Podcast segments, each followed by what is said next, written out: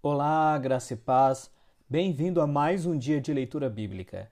O nosso texto de hoje é João 12, do versículo 27 ao 50.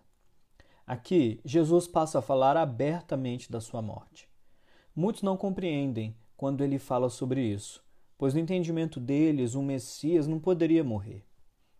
Eles aguardavam um Messias herói, poderoso, conquistador e que iria libertar politicamente Israel. Mas Jesus veio servo, cheio de humildade. Seu discurso não era militar, mas de paz. E a libertação que ele iria realizar não era política, mas espiritual.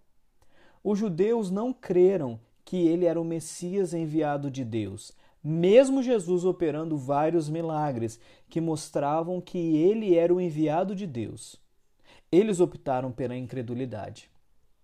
Mesmo quando Jesus falou sobre as Escrituras, eles preferiram escurecer e endurecer o coração. Eles viram a luz, mas preferiram permanecer na escuridão da incredulidade. O Evangelho de João traz uma forte ênfase ao crer. Pois para o Evangelho de João não basta apenas ver os milagres de Jesus, ou apenas ouvir a sua mensagem, ou até mesmo falar dele é necessário crer que ele é o Messias.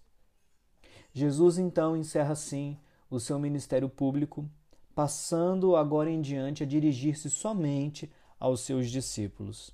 Aqui quem falou foi o pastor Marcelo Alves. Um grande abraço, Deus te abençoe.